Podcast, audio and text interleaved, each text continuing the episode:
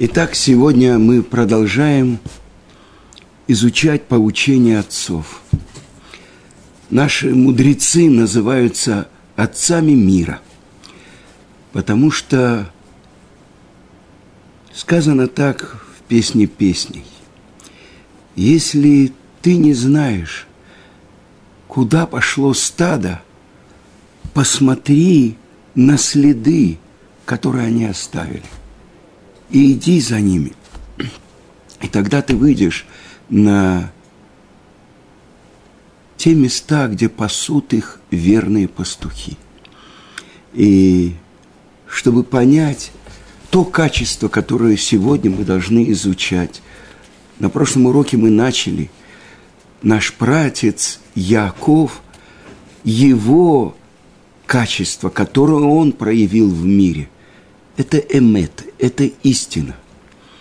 И то, что объясняет мораль из Праги, что то общее правило Маасе вот Симан Лебанин, то, что делали наши працы, это знак на века для их потомков, для нас с вами. Поэтому то, что мы должны постараться понять, какие уроки дал нам наш пратец Яков, избранный из працев, проявивший в мире качество Творца, которое называется эмет, истина. Учат наши мудрецы, что печать Творца – правда. Откуда это мы учим? Первые три слова, с которых начинается вся Тара. Берешит, Бара, Элоким. Если мы подставим последние буквы Алиф, Мем и Тав, то получится Эмет, истина. И вот наш пратец Яков, который серединный путь, который великолепие, истина, соединивший безграничную милость которую делал в мире наш пратец Авраам с безграничным ограничением, судом, доблестью, которую проявил в мире наш пратец Ицхак, соединить эти две противоположности и сделать, проложить тропинку, которая называется «серединный путь» или «путь Торы». Это наш пратец Яков. И я хочу вам процитировать то, что написано в главе Ваишлах. Когда наш пратец Яков узнает, что его брат Эсав прошло 34 года с того момента, когда Яков по повелению матери предстает перед слепым отцом Ицхаком как его сын Эсав и получает благословение отца. И вот 14 лет он проводит в Ешиве Эвера, правнука Шема, и учит у него все то, что передал ему Шем, который жил в поколении до потопа и в поколениях после потопа, в поколениях строителей Вавилонской башни, как выжить среди злодеев, которые идут и нарушает полностью волю Творца. Это поколение, которому Творец вынес приговор, что оно должно быть смыто с лица земли. И сказано, что делали они три страшные преступления – убийство, разврат и идолопоклонство. И вынесен был им приговор только когда они решили узаконить то, что по законам Тары запрещено, то, чем потом отличался город с дом, с садом. И все это поколение было смыто. Но Шем, сын Ноха, остался и вместе со своими братьями Хамом и Яфетом они выжили в ковчеге – и через год, когда восемь человек вышло из ковчега. От них, от Шема, Хама и Яфета были рождены 70 народов, и вот уже следующее поколение, Немрод, бунтовщик, возглавляет их, и строят они Вавилонскую башню. Открытие века. Они научились обжигать глину, делать кирпичи, потому что в этой долине Шинар не было камней. И вот эту башню строят из года в год. Но обратите внимание, нам казалось, что это Сталин и Макс Шмова Зихро сказал, незаменимых людей нет. Винтики, помните? Так оказывается, он ничего нового не придумал. До него Nimrod уже сделал такое постановление. Жили все вместе, каждый получал по пайку, и все были объединены единым замыслом построить башню до неба, и одна группа – хотела воевать с самим Творцом, другая поставить там идола, а третья вообще, кто сказал, что там кто-то есть, кто управляет. Раз 1650 с лишним лет наполняется небо, как ванная, водой, и нужно проколоть вот эту перегородку, чтобы до того, как набралось там много воды, ее слить. Помните? Из ванны вы, вытащить затычку. Отрицали вообще Творца. И вот сказано там, я хочу привести один пример, что когда падал человек с башни, говорили, какая нам разница, одним больше, другим меньше. Но когда падал кирпич, это был всеобщий траур. Так вот, как выжить в поколениях злодеев? Это то, что 14 лет ту Тору, которую получил Шем от своего отца Ноха, он передал Якову. И это 14 лет, а затем 20 лет в изгнании у Лавана. И Лаван Арами, он был главой всех тех, кто занимались черной магией, служили идолам. И как выжить и породить потомство у него в плену – Эсав, когда узнал, что Яков отправляется к Лавану, он сказал, все, оттуда он никогда не выберется. И только потому, что Яков оставался в цельности, то, что он посылает сказать своему брату Эсаву, им Лаван Гарти, я проживал с Лаваном. Что за намек в этом заключен? Раши объясняет. Гарти – это ровно – числовое значение 613 заповедей. Ветарияг мицвод шамарти. И 613 заповедей соблюдал. То есть Яков идет в цельности и выживает. И вот сейчас он возвращается. И он узнает, 34 года прошло после момента благословения. И посылает он ангелов, и они возвращаются и говорят, да, ты послал нас к своему брату, а к тебе навстречу идет Исав, злодей, и 400 головорезов. Против кого он собрал этих головорезов? Против семьи брата. Брат, его четыре жены, его одиннадцать сыновей, дочка Дина, скот, крупный, мелкий. Вот против кого он идет. И вот сказано, что Яков готовится в трех планах. Он посылает подарки, взятки Исаву. Он молится Творцу, и он готовится к войне. И вот я хочу вам прочитать, мы говорим про эмет, истину. И вот то, что сказано в Торе. То, что та молитва, которая обращается Яков к Творцу. «Катон ты Микола Хасадим». «Недостоин я всей той милости, которую ты мне оказал, у Миколя Эмет». И всей той истины, правды, по которой ты мне отмерил.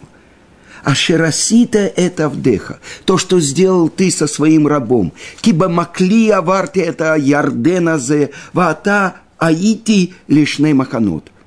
Только с одним посохом перешел я этот Иордан, а сейчас я стал двумя станами. И вы помните, что Исав посылает в догонку за своим братом Яковом своего сына Элифаза и приказывает ему убить брата. И подходит Элифаз к Якову и говорит, что мне делать? Я не могу нарушить повеление отца. Он повелел мне тебя убить. С другой стороны, я у тебя учил Тору. Как же я могу поднять руку на своего учителя? И учит его Яков. Они не шавки мед. Бедный считается как мертвый. Забери у меня все мое добро. И что делает Элифаз? Забирает у него вплоть до последней рубашки. Только с одним посохом перешел я этот Иордан. А сейчас, Творец, ты сделал меня двумя станами. Учит нас Тара, что Яков разделяет всю свою семью и все свое имущество на два стана. И он просит, избавь меня от руки моего брата, от руки Исава, потому что я боюсь, как бы он ни напал и не убил ли меня и матерей с детьми. Но чего боится праведник? Ведь праведник, он знает о своей праведности. Шема Гарамахет, потому что праведник не полагается на свою праведность. Может быть, был какой-то грех. Может быть, это грех, который сделали мои сыновья. И вот, говорит так Яков, даже если Исав нападет на один стан и уничтожит его, то, может быть, второй останется, спасется. И я хочу вам привести тот мидраж, который приводит Рамбан. И он говорит так. Написано так в притчах царя Соломона. «Мудрость лучше боевого оружия». Такова была мудрость нашего праца Якова. Против боевого оружия, против головорезов нечестивца Исава. Как же поступил Яков – он вооружил всех своих сыновей, всех своих рабов, весь свой стан, а сверху они облачились в белые мирные одежды, чтобы оружие не было видно. И вот это то, что Яков знал, что все его потомство никогда не погибнет от рук Исава. И в любом случае другой стан останется. Я цитирую вам Рамбана.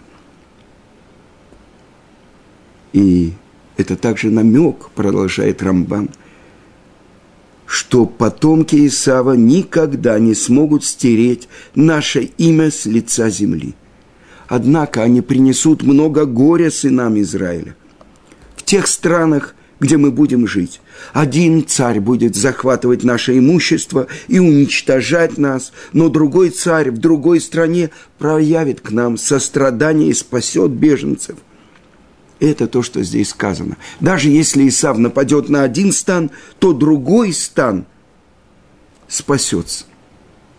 И так видели наши мудрецы, что эта глава служит намеком для всех будущих поколений. И я хочу привести вам то, что передает Виленский Гаон от имени э, э Равхаим Воложин, от имени своего учителя Виленского Гаона наступит время, когда духовные центры европейского еврейства будут разрушены и Ишивы искоренены. Но они будут восстановлены в далекой Америке, которая станет последним станом еврейского народа на пути к Геуле, конечному избавлению. Это вы даже представить себе не можете. Это 18 век. Америка была полной пустыней. На протяжении полутора веков это передавалось. И вот приходит один ученик Хофицкайму. И это когда Гитлер и Макшмо уже пришел к власти в Германии. И он пришел к Хофицкайму и спросил у него – это в тот момент, когда Гитлер объявил войну против мирового еврейства. Какая судьба ожидает евреев Германии и всей Восточной Европы? И Хофицкайм ответил, что не сумеют нацисты уничтожить весь еврейский народ. Ведь уже определено в Таре, если нападет Исав на один стан и поразит его, другой стан спасется. И тогда спрашивающий понял, что опасность очень велика. И задал другой вопрос. А если этому сумасшедшему удастся поразить наш стан, то где же будет стан спасения? И Хофицкаем ответил ему, это тоже сказано в Писании, у пророка Авадии. И на горе Цион будет спасение. Я привел это, потому что это молитва нашего праца Якова. И он говорит, я недостоин всей той доброты и всей той истины, которой ты отплатил мне. И почему я привожу это? Потому что и сейчас это время сурового суда. И я слышал от Галона Равмойши Шапира. В то время, когда властвует гнев Творца, проливается он на еврейский народ. Что нужно делать? Как нужно себя вести в этот момент? Он сказал, как наш пратец Яков, склонить голову и принять суд Творца – это очень непросто. Суд Творца. Я вам хочу рассказать. Мы находимся в, посередине 30 дней после кровавой бойни, которые осуществили убийцы в одной из синагог Иерусалима. Обеспеченном, процветающем районе Иерусалима Арнов в синагоге Бней Тора. Были убиты четыре праведника, и после них осталось 26 сирот. И группа раввинов из Москвы приехала, чтобы как бы поддержать общину, эту синагогу, и сказать, что евреи в России тоже знают об этом и готовы подставить свое плечо, чтобы ощутили братскую поддержку. И вот нам показали, где происходило это побоище. У арабов были пистолеты, у них были ножи, топоры – и позвали одного человека, который был спасен внутри этого побоища. И я хочу вам передать то, что он рассказал. Это Аврех, Равьеушуа Баран, э, выросший в Америке и уже много лет проживающий в Израиле. Он сказал, что это происходило где-то за четверть часа до семи он шел по улице, шел, направлялся в синагогу, и вдруг он услышал выстрелы. И он побежал в сторону этой синагоги, Бнейтора. И он сказал так. То, когда в Европе проходили погромы на протяжении веков. Это время скрытия лица Творца. Но если посредине этого происходят какие-то явные чудеса, это знак, что это Творец обращается к нам. Это Он заставляет нас проснуться. Мы думали, что это происходит только в Галуте, взрывают синагоги, убивают евреев, зверствуют. Что это было в прошлом, а не сейчас. Но мы должны знать, что это происходит каждое мгновение. И каждое мгновение Творец как бы обращается к нам и хочет нас пробудить. Я услышал выстрелы и побежал в сторону синагоги и успел позвонить в полицию. И вот я вбежал в синагогу, и буквально при входе он увидел убитого Равлевина, который обычно не молился в этой синагоге, но он пришел задать несколько вопросов Равину синагоги. И он оказался первой жертвой. А дальше он открыл э, двери этого миньяна. И что он увидел? Два араба, которые стреляют, которые э, убивают евреев. И обратите внимание, э, что закричал ему араб? Что тебе здесь надо? Вы понимаете, это как бы араб. И он бросился бежать, и он услышал, как в его сторону э, раздались выстрелы, но выстрелы не раздались. Четыре раза араб нажимал курок, и каждый раз у него была осечка. И тогда он понял, он сказал, я понял, что я должен быть здесь. И он с другой стороны зашел, поднялся на второй этаж, там, где э, молился главный миньян, там несколько сот человек, а внизу обычно собиралось несколько десятков. И объявил им, объяснил им, что происходит внизу тот момент он сказал, я понял, что это мое место. И вот он сказал, каждый из тех, кто там был убит, это люди, осветившие имя Творца. Я хочу вам сказать, один из них, Рафтверский, мой зять, слышал его урок на английском – которому он говорил, что каждый еврей, каждое мгновение своей жизни должен быть готов отдать свою жизнь и осветить имя Творца. Он был посредине Шмонайсры, когда был прерван его разговор, молитва с Творцом здесь, и он отправился Ешиву на небесах, продолжить беседу, молитву, обращенную к Творцу.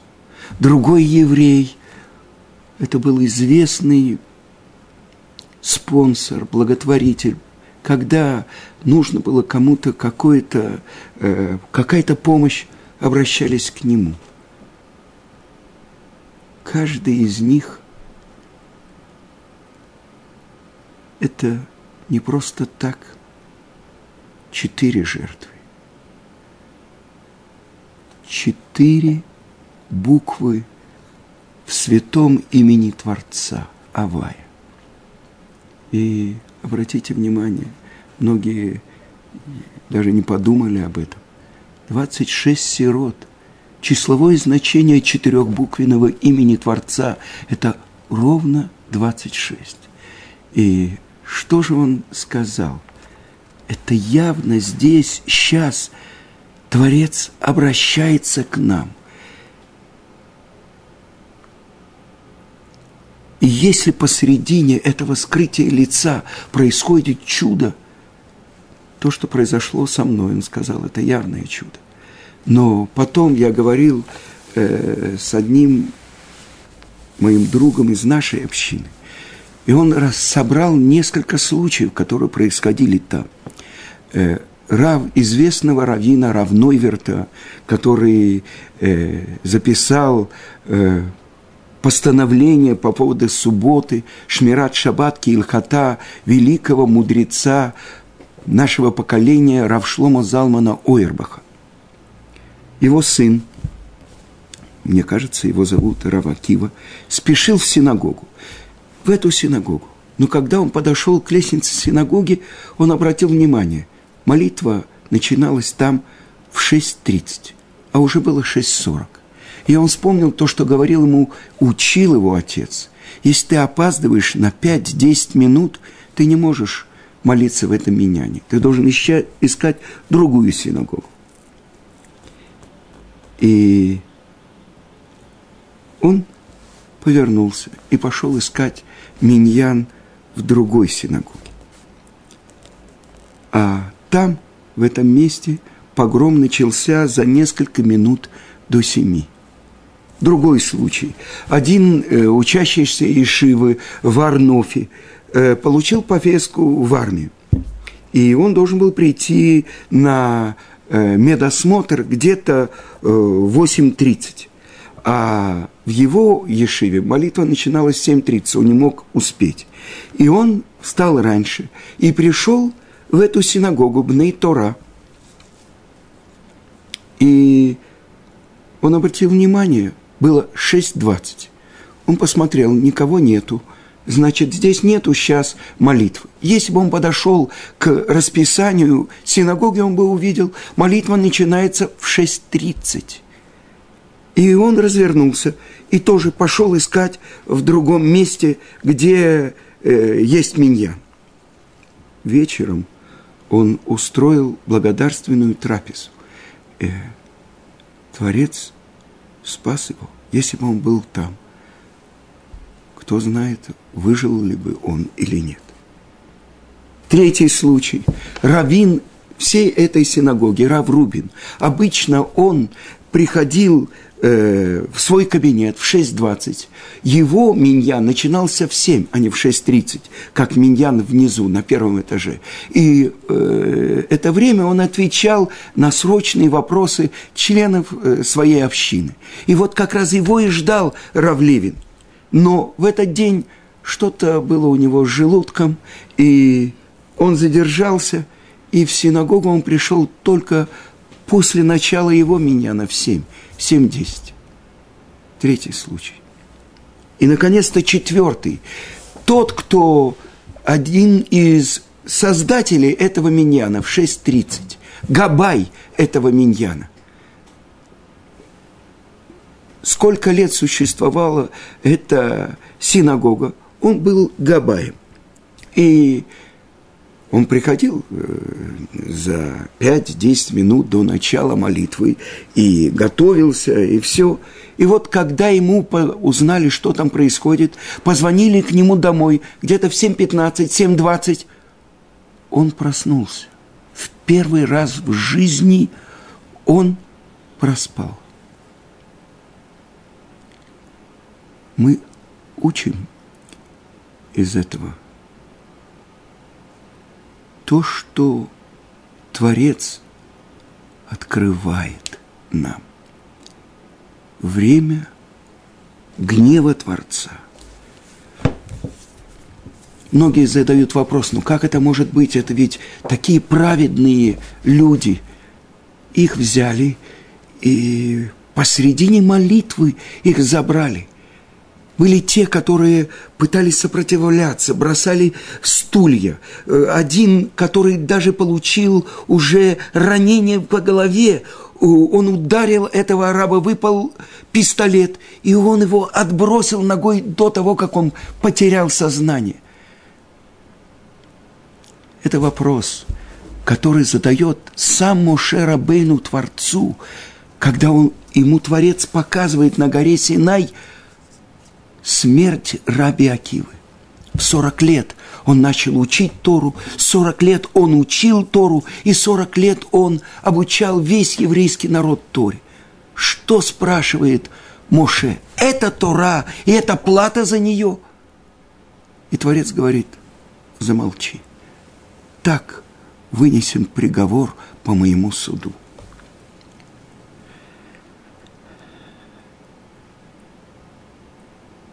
Ангелы говорят, это Тура, это плата за нее. Но Раби Акива, которого выводят на казнь, он один из десяти казненных этой римской властью Асара Аругей Малхут, так называются они в Талмуде и в Мидраше. В то время как железными скребнями, гребнями соскребают его тело, плоть его с его костей, он произносит Шма Исраэль. Спрашивают его ученики, учитель, и сейчас, и в этот момент, и отвечает ему Раби Акива. Всю свою жизнь я ждал, когда я сумею это реализовать. Всем сердцем я любил Творца, всем имуществом я любил Творца – любить Творца даже когда Он забирает твою душу. Рабиакива не спросил у Творца это Тура, и это плата за нее. Нет, он принимает на себя меру суда Творца. И сказано в Талмуде, в трактате Брахот, что в тот момент было время чтения Шма. И объясняет это Рош Ешива Поневиш, Рав Каганеман что если бы это не было время чтения Шма, в этот бы момент Раби Акива повторял последние слова Торы, которые он учил или обучал своих учеников даже в тюрьме. Известно, что Раби Шимон бар приходил к нему в тюрьму и учил у него тайны Торы. Но по-другому объясняет Гаон Равмойши Шапира. В тот момент, когда вывели Раби Акиву, время чтения Шма. Наступило время чтения Шма. И он объясняет, своей смертью, своим самопожертвованием, тем, что он отдает от всего сердца даже душу свою. Это время для всего время, для всего мира чтения Криат Шма. Шма Исраэля, Ашем Элокейну, Ашем Ихад – только ты один, единственная реальность мира, и я пришел в этот мир, чтобы осветить твое имя. Это то, что говорит Раби Акива своим шма. Его смерть – это провозглашение единства Творца. И раздается голос с неба и говорит, счастлив ты, Раби Акива, что с этим словом шм, последним словом, шма, эхад, един, один. Ты отдал свою святую душу, вернул ее Творцу. То же самое мы можем сказать про этих четырех праведников, которые посредине Шмонайса, посредине молитвы перешли в Ешиву наверху и продолжили там свою молитву. Но они осветили имя Творца. И это пробуждение для всего еврейского народа, чтобы мы выучили наш урок. Мы пришли сюда, чтобы осветить Твое великое и грозное имя своей жизнью и своей смертью. И это час истины. Сказано в Талмуде, перед смертью люди не врут. Это молитва нашего праца Якова, который говорит, я недостоин всего того добра и всего, всей той правды, эмет, который ты мне дал. Если человек так живет в мире Творца – то он присоединяется к тому, к той молитве нашего праца Якова, который получает новое имя – Исраэль. Ведь и мы называемся Исраэль, те, кто идут прямо с Творцом. Всего хорошего.